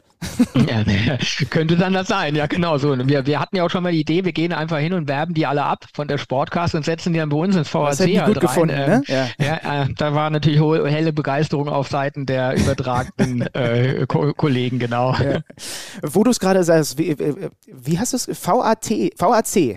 VAC, Video Assist Center heißt das. Wie, wie sehr ähm, hast du den Begriff Kölner Keller? Ach ja, das ist, wie du hast ja vorhin gesagt, man braucht so Attribute, man braucht so plakative Ausdrücke und Kölner Keller, damit kann jeder halt was anfangen. Äh, okay. Es wird dann halt immer dann dazu gemischt, so nach dem Motto, ja, es ist halt ein Keller und das hat immer so was Dusteres, aber der ist, dieses Videocenter ist tatsächlich im Keller und das hat ganz praktische Gründe. Wir, wir brauchen oder wir müssen vermeiden, dass wir Lichteinfall auf die Monitore kriegen, weil das spiegelt das, das kennen wir beide von zu Hause, wenn man am Fernseher sitzt und da fällt die Sonne rein, dann siehst du plötzlich nichts mehr und deswegen sind diese Video Assist Center immer in einem lichtgeschützten äh, Raum halt drin. Jetzt ist es halt mal in Köln Köln, der Keller, muss ja nicht auf Ewigkeiten so bleiben. Da kann man ja auch äh, Alternativen sich bedenken und ich garantiere, das nächste Mal gehen wir aufs Dach irgendwo drauf. Ja, genau, da wird es das so Kölner Dachgeschoss. das Kölner Dachgeschoss. Solange es niemand den Kölner Hobbykeller nennt, ist ja alles in Ordnung. ähm, äh, wo wir gerade dabei sind, du hast doch bestimmt auch die Zahl, wie lange im Schnitt äh, VR-Eingriffe bei uns dauern oder anders gefragt, äh, hast du das Gefühl, dass sie, was man ja auch immer wieder von Kritikern hört, dass sie dir zu lange dauern? Nee, das, wir, wir sind super schnell, ganz ehrlich. Also ich, ich weiß, dass das Gefühl sich manchmal anders äh, darstellt. Ich war, war ja auch schon ein paar Mal im Stadion jetzt in der Saison und dann habe ich auch das ein oder andere Mal so einen Eingriff oder eine Intervention miterlebt. Und wenn du im Stadion sitzt, dann hast du das Gefühl, das dauert ewig, wirklich so.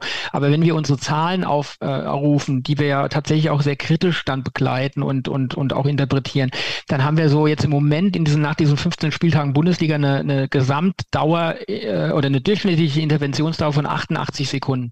Ähm, also sprich 1,30 grob gesagt nicht mal. Ähm, ist die Dauer. Ja. ja. noch nicht mal, also knapp drunter sogar noch. Und wir haben ja auch einige, wir haben da Ranges drin von 20 Sekunden teilweise. Wir haben äh, Checks oder Interventionen von 20 Sekunden dann drin. Ähm, ähm, das ist, das ist schon, schon Wahnsinn, also dass du das teilweise so schnell lösen kannst. Wir haben immer, also wenn man das dann auch im internationalen Vergleich sich anschaut, also wenn man mal die anderen Nationalverbände anschaut, wenn man aber auch UEFA und FIFA sich anschaut, dann sind wir mit den Holländern, glaube ich, mit die schnellsten Nationen, was diese, was diese Gesamtdauer angeht. Trotzdem haben wir aber auch da dann einige Fälle drin, da dauert es halt mal drei Minuten oder ich erinnere mich an ein Spiel Frankfurt-Köln, das war glaube ich vier Minuten oder so, weil die Situation so extrem kompliziert war, ähm, dass wenn man sich die mal anschaut im Detail, dann auch weiß, warum das so lange gedauert hat. Aber grundsätzlich machen das die, die äh, Kolleginnen und Kollegen machen das richtig gut. Also sie sind zügig unterwegs, auch wenn es sich manchmal ein bisschen länger anfühlt. Mhm. Aber ich höre bei dir trotzdem raus, du hast auch nichts dagegen, wenn der Durchschnitt irgendwann bei 78 Sekunden liegt. Ja, um, unbedingt. Also je, je schneller wir werden und das, das wäre vielleicht dann zu erreichen, wenn wir die Einzelfälle, ähm, wo tatsächlich ein Videoassistent zwei, zweieinhalb, drei Minuten dran ist und wo wir dann auf der Grundlage dessen, was wir vorhin besprochen haben, zu sagen, wenn, wir, wenn der vielleicht früher identifiziert, dass die Situation eben doch nicht klar ist, sondern vielleicht was ist, wo wir sagen, das müssen wir beim, auf dem, auf dem, im Ermessen vom Schiedsrichter auf dem Feld lassen, auch wenn wir persönlich vielleicht den Eindruck hätten, es wäre besser, es anders zu machen, dann kommen wir vielleicht automatisch dazu hin, dass die, dass dass wir die Zeiten in diese, in diese Richtung drücken. Du sitzt dann also, es ist dir erlaubt, ab und zu noch im Stadion zu sitzen und auch Fußballspiele noch so zu gucken und hast dann manchmal äh, dir gedacht, naja, wenn wir jetzt das Bild sehen würden oder der Schiri eine Durchsage macht, würden sich alle abgeholt fühlen? Ja, zumindest besser informiert fühlen. Und ich, ich habe schon immer das als Ungerechtigkeit empfunden, dass wir, wenn wir Fernseh schauen äh, äh und der Schiedsrichter läuft halt raus zum Monitor, dass sofort der Fernsehzuschauer weiß, was da passiert. Er kriegt sofort ein Bild geliefert äh, und er ist sofort im Prozess mit drin. Und jetzt sitzt du im Stadion, stehst im Stadion. Jetzt, ich habe das selbst bei dem Spiel in Mainz gegen Hertha erlebt. Äh, ja, ich habe, wenn ich nicht an der Pressetribüne gesessen hätte und äh, mitgeschaut hätte, äh, dann hätte ich gar nicht gewusst, warum der jetzt überhaupt Also weil dort an der Pressetribüne ein, ein Bildschirm ist, meinst du, ne? Ja. Ist ein Bildschirm, genau, weil ich da über den Bildschirm gucken konnte, weil ich eben auf dem Beobachterplatz mit saß und, äh, und der Beobachter hat eben dann, also der Schiedsrichterbeobachter, der hat eben dann auch einen Monitor vor sich liegen und dann, da habe ich natürlich verstanden, um was es ging und klar wusste ich da im Hintergrund schon, was die jetzt da machen, aber ich habe mich gefragt, wenn ich jetzt Zuschauer gewesen wäre, ich hätte wahrscheinlich gar nicht mitbekommen, dass der überhaupt rausgelaufen ist, weil es überhaupt gar keine, gar keinen Impuls vom Feld gab, also es war nicht die Erwartungshaltung da, dass irgendwas passieren muss. Und dann, dann läuft der plötzlich raus und dann, dann plötzlich nehme ich den wahr, dass der da drüben am Monitor steht und ich habe null Ahnung, warum er da steht und da habe ich immer gedacht, das, oder schon immer gedacht, das, ist, das kann doch eigentlich nicht sein. Ähm, jetzt haben wir das Problem, oder wir müssen dafür sorgen, kein Problem, sondern Fakt ist, wir müssen dafür sorgen, dass wir die Leute im, im Stadion besser abholen, dass wir die mehr informieren und jetzt äh, machen wir es da mit diesen Textblöcken und blenden ein, was da gerade geschaut wird oder was der Prüfungsgrund ist, aber auch das nimmt die Leute im Prozess nicht mit. Und ähm, ich finde, da müssen wir einfach dran und, und da bin ich ja ein Verfechter von, der sagt, wir müssen uns überlegen, mit welcher Möglichkeit wir das dann angehen. Und meine Priorität war häufig, war dann so, lass uns doch so machen wie im Fernsehen, wir wir bieten Bewegtbilder an. Also wir gucken, dass wir das auf die Leinwand draufkriegen. Jetzt haben wir manche Stadien, die haben gar keine Leinwand. Das heißt, wir können es gar nicht draufbringen. Wir haben andere, die haben eine qualitativ schlechtere als die anderen. Das heißt, wir hätten ein unterschiedliches Bildangebot. Wir würden also jeden Verein oder Fans von Vereinen unterschiedlich behandeln. Jetzt könnten wir natürlich uns einfach machen und sagen, na dann lieber Verein, du hast eine Verantwortung für deine Fans, jetzt guck halt du, dass du das bestmögliche Angebot schaffst. Das wäre möglich, könnten wir machen. Ist aber so in, aus Schiedsrichter-Sicht nicht unser Ding. Wir wollen das nicht irgendwie abschieben, sondern wir wollen dann auch gemeinsame Lösungen schaffen. Der erste, erste Punkt. Zweiter Punkt ist, du musst jemanden haben, der quasi das, was wir bereitstellen würden, ob das ein Bild, ein Ton oder wie auch immer, der muss es verlässlich eben dann auf den Monitor draufbringen. Das klappt jetzt schon mit diesen Textbausteinen nur bedingt. Kann ja, da gibt es Leute in Stadien, ja, ja. Ja, da gibt es Leute in Stadien, die machen das und andere Leute, die machen es nicht. Da kommt der Texteinblendung sofort, andere erst nach 80 Sekunden. Also das bringt im Prinzip, wir sind dann auch abhängig von Dritten, weil die Stadien ja in der, im, im, im Besitz, im Eigentum der Vereine in der Regel sind oder der Stadt oder wie auch immer. Das heißt, wir haben als DFB kein Zugriffsrecht auf die Leinwand. Die FIFA, UEFA, die macht das anders bei den Turnieren. Die sagt, wenn wir hier die WM ausrichten, dann haben wir auch ein Anrecht drauf, alle Stadi äh, Stadiontechnologie zu bedienen und so weiter. Das heißt, die können zentral dann entscheiden, was sie auf die Leinwand bringen oder was nicht. Also insofern glaube ich na, jetzt mittlerweile, dass die, die Möglichkeit, ein Bild auf die Leinwand zu bringen, doch schwieriger ist, als ich mir das vielleicht am Anfang auch vorgestellt habe. Wir sollten trotzdem diese Option ver verfolgen. Wir haben auch verschiedenste Optionen. Ich glaube, wir haben zehn, zwölf Optionen im Hintergrund erarbeitet für uns, wo wir sagen, wie können wir den Informationsgehalt, den Informationsfluss ins Stadion verbessern. Ähm, die äh, FIFA macht es jetzt, die hatten, wir haben jetzt einen Versuch mit einer App, die sie, äh, die sie aufgesetzt haben, also von einer FIFA-App sozusagen, mit der sie dann dieses Bewegtbild mit einer gewissen Latenz quasi dem, dem Konsumenten zur Verfügung stellt. Auch das ist eine Option, die wir im äh, Kopf haben, die wir verfolgen jetzt im Moment zumindest, um einfach mal auszuloten, wie, was hat's denn damit auf sich? Ist das was, was den Leuten helfen würde? Ähm, du kannst dann selbst entscheiden, willst du das sehen, willst du es nicht sehen? Auf der anderen Seite na, zwingst du natürlich Leute, ihr Handy im Stadion rauszuholen und dann aufs Stadion zu gucken. Ist das das, was wir als Stadionerlebnis haben wollen? Also also da gibt es auch wieder so Fragen, die sich im Hintergrund aufbauen. Aber wir müssen an dem Thema einfach dranbleiben. Mhm. Es gäbe natürlich auch noch die Variante mit der Durchsage des Schiedsrichters, wenn es zumindest mit den Bewegbildern schon nicht klappt. Da hat äh, Lutz Fröhlich bei uns im, im Kicker Meet Saison Podcast zuletzt gesagt, dass äh, er nur mal zu bedenken geben möchte, Fußball und Football sind nicht die gleichen Sportarten. Ja? Im Football ist das Spiel viel häufiger unterbrochen und er hat so ein bisschen die Sorge geäußert, dass dann ein komplett abgekämpfter Schiri, der eigentlich außer Puste ist, eine Entscheidung erklären soll. Sehe ich nicht ganz so, weil wenn dann doch, äh, also wenn es tatsächlich eine Entscheidung gibt, die er den Leuten mitteilen muss, dann wird es vorher die Unterbrechung gegeben haben, dann ist er definitiv wieder zu Atem gekommen. Trotzdem, ja, ihr habt ja auch, also ich habe ja jetzt mit vielen gesprochen, die sind ja alle relativ fit beisammen, so, so ist es ja nicht. Ähm, aber äh, Jan, äh, ein Hörer, hat auf Twitter folgenden Vorschlag äh, unterbreitet, über den ich tatsächlich sogar schon mal nachgedacht habe. Er hat gesagt, Warum schult man denn nicht den vierten Offiziellen eventuell, diesen Job zu übernehmen? Der steht ja eh meistens neben dem Stadionsprecher, direkt neben den Trainern und hört die Kommunikation komplett mit, finde ich zumindest mal ganz interessant drüber nachzudenken. Total. Ich, ich bin immer, also ich, solche Vorschläge, Ideen sind immer willkommen, weil man sich natürlich auch damit auseinandersetzen sollte, dann, was das angeht. Ähm, dann mache ich mal den Vergleich auf und ich zwei Sachen, die ich dazu sagen möchte. Einmal, das wäre so ähnlich, wie wenn du in, in, der NFL nicht den Hauptschiedsrichter verkünden lässt, lassen würdest, sondern den Line, den Line-Schiedsrichter, der draußen steht beispielsweise und im Prinzip die 10-Yard-Linien da über, überwacht. Also das muss man sich dann klar machen. Es ist nicht mehr der, der eigentlich die Verantwortung hat. Und, und die Entscheidung ja getroffen Thema, hat, ne? Ja. Ge ge genau, das ist ja auch so ein Thema, das wir haben, dass wir, dass viele sagen, ja, der Schiedsrichter, der, der, der ist nicht mehr der, der äh, führende Akteur, sondern das ist der Videoassistent und sowas. Und wir wollen ja den Schiedsrichter im Fokus lassen. Das wäre so eine kleine Einschränkung. Und was für mich das viel größere Problem in der im Thema Kommunikation oder Verkündung vom Schiedsrichter darstellen.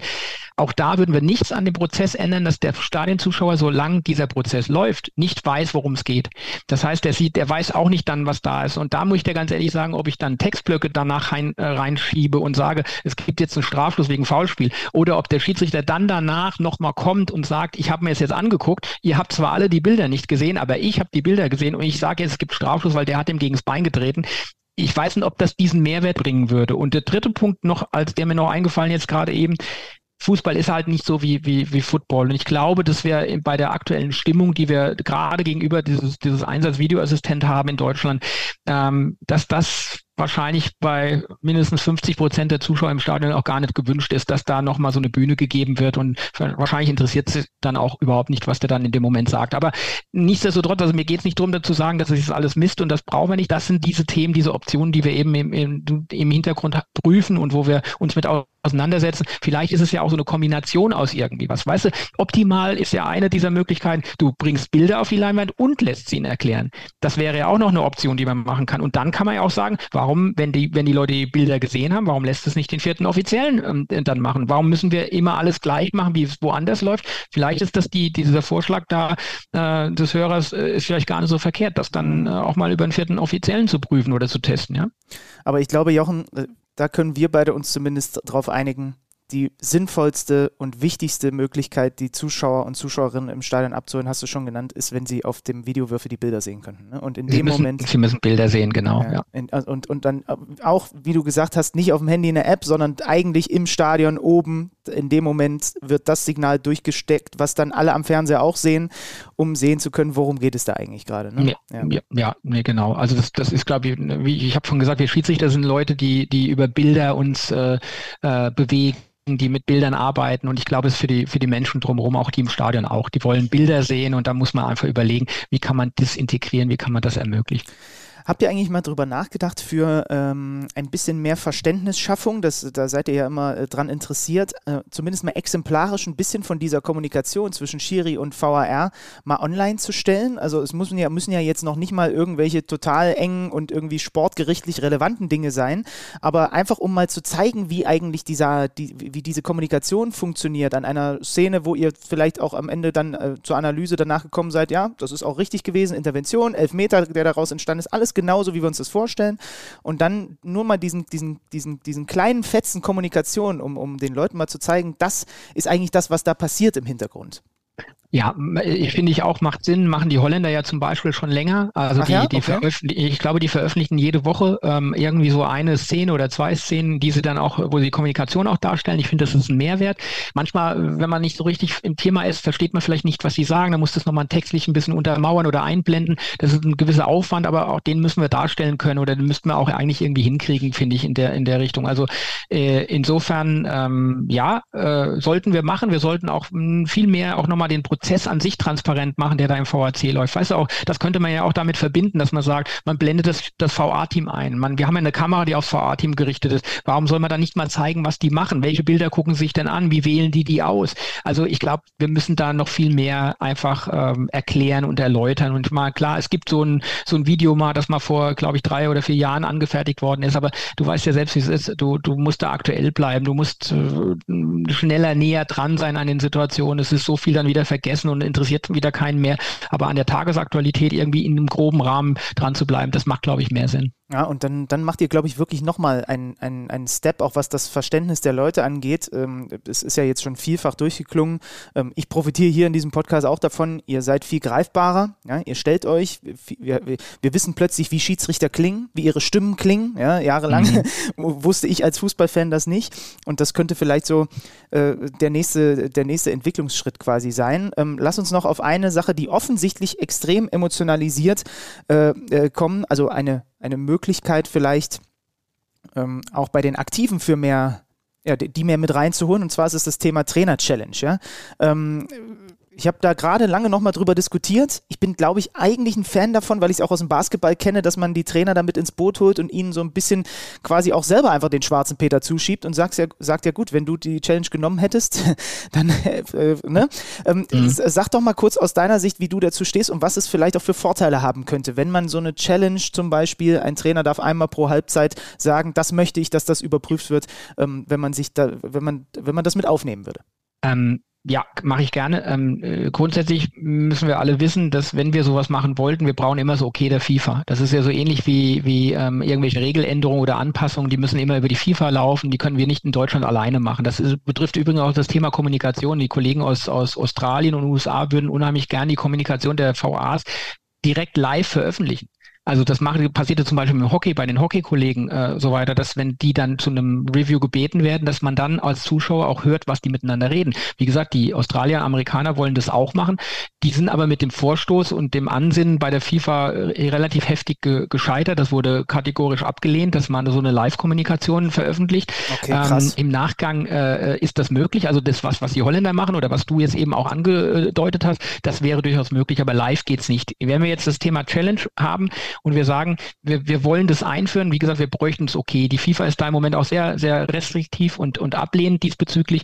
Ähm, trotzdem sollte man sich dann unabhängig davon mit dem Thema beschäftigen, auseinandersetzen. Ähm, also ich glaube, dass es das VA-System an sich entlasten könnte mit so einer Challenge, weil du eben andere mit in die Verantwortung reinholst und einfach sagst, naja, wenn ihr der Meinung seid, dass das falsch ist, dann challenge es doch. Und dann gucken wir uns das Ganze an und äh, dann werden wir entscheiden auf der Grundlage des Bildes, dass wir dann sehen, ob wir das akzeptieren, diese Challenge oder eben nicht. So wie im American Football halt auch. Dann musst du dir natürlich überlegen, was machst du denn, wenn er recht hat? Klar, das ist einfach. Dann bleibt die Challenge erhalten. Jetzt machen wir so, er hat jetzt äh, Unrecht oder wird vom Schiedsrichter als falsch eingeschätzt. Er bleibt bei seiner Entscheidung. Was machen wir dann? Er verliert die Challenge. Das ist die eine Geschichte. Ähm, jetzt ähm, sagen wir, der hat vielleicht in der Halbzeit eine oder zwei Challenges, er verbraucht die zweite. Jetzt kommt kurz vor der Halbzeit oder kurz vor Spielende eine weitere Situation, die der Schiedsrichter aus irgendeinem Grund nicht sieht. Bleibt es dabei, dass der Videoassistent trotzdem eingreifen kann, dann brauchst du keine Challenge, weil dann dann musst du sagen, ja, dann guckt er sich ja sowieso alles an. Wenn er sagt, nein, er, er darf nur dann eingreifen, wenn er gechallenged wird, ähm, dann musst du natürlich sagen, ja, dann kann es passieren, dass ein grobes Ding einfach durch die, durch die Lappen geht. Dann könnten wir natürlich wiederum sagen, ja, super, ist nicht unser Problem. Klar, wir würden uns wünschen, dass der Schiedsrichter das selbst sieht, aber der Trainer hätte ja nicht die erste Situation challengen müssen, zum Beispiel, oder die beiden Situationen, die er gemacht hat. Ähm, es gibt interessanterweise eine Umfrage unter, unter Trainern bezüglich der Challenge und da waren, glaube ich, 90 Prozent gegen die Einführung einer Challenge. Das ist ja auch Was, nicht verwunderlich. Die, die, die, die Bundesliga Trainer? Nee, war nicht in der Bundesliga, ist im internationalen Bereich äh, okay. äh, gelaufen. Ich glaube, entweder beim Turnier, bei der bei einer EM oder bei Olympischen Spielen oder so irgendwas. Auf jeden Fall haben die zu 90 Prozent gesagt, sie wollen es nicht. Klar, wissen wir beide, warum sie es nicht wollen. Weil sie nämlich letztendlich sich dann rechtfertigen müssten, wenn sie eine genommen haben und die ist falsch oder eben sie haben äh, die verbraten und es kommt noch eine dritte Situation. Also es wird dann viel gemeckert, aber es wird eigentlich nicht die, äh, man will nicht in die Verantwortung letztendlich mit reingehen. Und ähm, ich, ich finde, es könnten interessante, interessante Sache sein. Ähm, vielleicht könnte man auch überlegen, ob man so eine Kombination halt irgendwie macht. Die Footballer machen es ja auch so, dass sie sagen, gewisse Sachen, also eine Torerzielung wird immer geguckt, also ein Touchdown wird ja immer überprüft in der Richtung und, äh, und gewisse Situationen bis zu einem, bis zu einer gewissen Spielzeit werden auch automatisch überprüft. Ähm, das könnte man ja trotzdem beibehalten, weil auch die haben ja diese Kontrollen und diese zusätzlichen Checks. Das müsste man halt mal genau definieren, wie das im Fußball aussehen würde. Aber ich fände es von der Seite aus, was den Prozess angeht, ganz interessant. Ich fände es auch als, als ähm, ja, vielleicht ist das jetzt ein bisschen weit, aber so als unterhaltendes Instrument finde ich gar nicht so schlecht. Ja, man würde den, den, den noch einen anderen Kick quasi reinbringen. Man würde Fußball auch moderner gestalten. Da trete ich jetzt wahrscheinlich denen auf die Füße, die sagen, ja, Fußball ist schon immer so ein, so ein, so ein ursprünglicher Sport gewesen und am liebsten würden wir alles noch gern schwarz-weiß haben und aber so ist es halt heutzutage nicht. Ja, wir, wir sitzen jetzt hier, wir machen jetzt, äh, unterhalten uns jetzt über das, Internet. Äh, wir fahren alle Autos, wo du keine Scheibe mit der Hand runterkurbeln kannst. Und, und warum soll der Fußball dann da ausgeschlossen bleiben von dieser Entwicklung? Ich glaube, man muss sich dem schon stellen. Man muss aber schon kritisch immer hinterfragen, was macht da Sinn und was macht eben keinen Sinn. Ja, ja. Ähm, zwei Gedanken dazu. Ihr müsstet dann relativ klar festlegen, in welchen Situationen eine Challenge möglich ist. Ich kenne das vom Basketball, weil du willst natürlich nicht, dass die Trainer jeden Ausball korrigieren können ja, sondern es mhm. müssen dann schon äh, irgendwas Gravierenderes müsste es wahrscheinlich sein, wie auch immer. Und der zweite Gedanke ist, Wollt ihr nicht mal ein Stimmungsbild von den Bundesliga-Trainern einholen dazu? Wäre mal interessant. Also war tatsächlich so, wir hatten jetzt einen Austausch mit ähm, ein paar Journalisten zu so technologischen Themen und da kam auch so eine Frage und da habe ich mir auch so gedacht, ja, warum denn nicht? Warum soll man die nicht einfach mal reinholen und so und einfach mal fragen, wie seht ihr das denn eigentlich? Das so ähnlich wie mit dem, was ich vorhin sagte, Ex-Profis zu holen, mal diesen Input zu kriegen. Also bevor wir anfangen, irgendwas zu entwickeln und uns Ideen zu machen, die vielleicht total am, an, an den Leuten vorbeilaufen, macht es doch immer Sinn, auch die Betreffenden dann mit reinzuholen. Und wenn wir da jetzt gesagt bekämen, nee, um Gottes Willen will ich nicht und wir haben eine ähnliche äh, Prozentzahl wie da bei den internationalen Trainern und dann, dann würde ich auch sagen, naja, dann müssen wir es halt auch öffentlich und äh, offen kommunizieren und dann ist das halt ein Thema, was wir nicht brauchen. Dann müssen wir uns halt was anderes überlegen, was vielleicht hilfreich ist oder unterstützend sein kann. Ja, und es wird halt nicht mehr ständig aus der Schublade geholt, ne? weil aktuell nee. ist ja, ist ja, entsteht ja der Eindruck, manche Trainer haben sich, glaube ich, schon mal dazu geäußert. Also ich kann mir nicht vorstellen, dass es 90 Prozent wären, das würde mich überraschen. Ähm, aber äh, wenn am Ende kommt, die Mehrzahl der 36 Profitrainer hat sich gegen eine Challenge ausgesprochen, dann haben sie ihre Chance auf eine Challenge halt auch irgendwie verwirkt. Ne? Das ist dann ja so. Ja, das stimmt, das stimmt. Dann könnte, könnte man das Thema mal in der, in der Schublade lassen, dann wird es sich auch nicht rentieren, dem, dem nachzugehen, das stimmt. Also ich werde dich und Lutz Fröhlich, werde euch beide nerven äh, äh und immer wieder daran erinnern, ob ihr das Stimmungsbild schon eingeholt habt. Ich frage ja, du, dich, das, das, können, das können wir ja zusammen machen, Benny. Wir setzen mal was auf und dann machen wir, arbeiten wir was aus und dann machen wir mal zusammen so eine Umfrage, gehen mal auf die Trainer zu. Na du, also ich kann natürlich jetzt versuchen, in den Podcasts oder in meinen Live-Übertragungen das immer mal vorsichtig abzuklopfen. Ein paar Trainer können die auch mhm. einfach so fragen und mal äh, per WhatsApp, aber ja, das kriegen wir schon hin. Das kriegen wir schon ja. hin. Ähm, äh, zum Abschluss dieses VRR-Komplexes. Glaubst du, dass der VAR irgendwann in ein paar Jahren so akzeptiert sein wird, wie du dir das wünschst, oder hast du die Hoffnung eigentlich aufgegeben? Ich bin ja, ich bin ein positiver und optimistischer Mensch. Ich glaube schon, dass wir das hinkriegen werden, dass wir eine höhere Akzeptanz kriegen, dass wir Leute haben, die dann klatschen, dass er da ist, so wie man das teilweise in anderen Sportarten erlebt, wo die total froh sind, dass es den gibt. Ähm, das glaube ich nicht, dass wir es erreichen werden. Wenn man mal ehrlich ist, jetzt, wir haben jetzt viel über NFL gesprochen, äh, da ist auch nicht jeder glücklich, auch nicht jede Fehlentscheidung wird dadurch aufgedeckt. Auch da bleiben Fehlentscheidungen stehen, wo man nachher sagt, oh, wie kann das passieren mit einem Video-Referee im im, Hintergrund. Auch das wird bei uns im Fußball so sein. Wir werden nicht alle, nicht eine 100% Trefferquote erreichen können mit dem Videoassistent. Wir können nicht alles aufklären und nicht alles äh, immer richtig machen. Aber ich glaube, wenn wir äh, mal aufhören, über die, über, also es gibt ja dann immer mal wieder so Umfragen, muss der Videoassistent abgeschafft werden und so weiter. Man stellt es halt immer grundsätzlich in Frage. Und wenn man dann mit Trainern, mit Spielern redet, sagen alle, nee, das wollen wir nicht. Wir wollen, dass der da ist. Wir wollen nur, dass er vielleicht anders funktioniert. Und ich glaube, das ist die zielführende Diskussion, dass man sich darüber Gedanken machen muss, ähm, wie setzt man den Videoassistenten ein? Ja, Thema Eingriffsorientierung, Eingriffsschwelle, ähm, bei welchen Fragestellungen und so weiter und so fort, dass wir uns damit einfach auseinandersetzen. Und ich glaube, dass dann für so ein, für so ein Instrument, das jetzt noch sehr, sehr jung ist. Also überleg mal, wie lange Fußball gespielt wird, wie lange es dann gebraucht hat, um Regeländerungen äh, ähm, umzusetzen. Jetzt haben wir einen Videoassistenten seit fünf Jahren. Das fühlt sich immer so lang an, aber für den, für den Komplex Fußball ist das ein total frisches, junges Projekt, was ja jetzt auch immer noch nicht, nicht überall auf der Welt dann eingesetzt wird, aber jeder will das gerne einsetzen und alle ziehen nach und wir machen jetzt in den Live-Betrieben, in den unterschiedlichen Ligen und Turnieren machen wir Erfahrung damit und dann wird man erleben, es wird sich immer wieder, wird erst angepasst werden ähm, sodass ich glaube, dass wir irgendwann auch mal den, die Situation erreicht haben, wo es zumindest akzeptiert wird, ähm, vielleicht nicht bejubelt wird, das wäre zu, zu viel gesprochen. Ähm, und dann wäre ich schon sehr froh, wenn wir, wenn wir das akzeptieren würden in der Richtung. Sagt der VHR-Chef. Dr. Jochen Drees hier äh, bei Mensch Schiri. Ich gucke jetzt hier auf meine äh, Uhrzeit und eigentlich hatte, hatte ich vorher mit dir vereinbart, weil wir machen ja auch immer noch ein bisschen, das soll ja auch ein bisschen persönlich die ganze Nummer sein. Aber jetzt haben wir so lange über den VHR gesprochen, dass ich folgendes vorschlage, Jochen, damit überfahre ich dich jetzt im Zweifel ein bisschen. Lass uns doch einfach irgendwann nochmal zum Thema VAR updaten, was dann vielleicht gerade die aktuellen Themen sind. Und dann, weil ich habe hier noch diverse Fragen auch natürlich zu deiner aktiven Laufbahn stehen, dann holen wir die noch nach. Wenn das für dich in Ordnung ist, würde ich dich gerne nochmal hier einladen, weil bevor wir jetzt die Leute mit nochmal einer halben, dreiviertel Stunde erschlagen und du hast bestimmt auch noch ein bisschen was anderes zu tun, machen wir das vielleicht einfach an anderer Stelle nochmal, oder? Sehr gerne, jederzeit. Kann sich jederzeit melden, machen wir nochmal. Okay, sehr gut. Dann soll es das nämlich an dieser Stelle von uns beiden auch schon gewesen sein. Also das war jetzt, glaube ich, ein sehr... Hast du schon mal so ausführlich über den VAR sprechen können?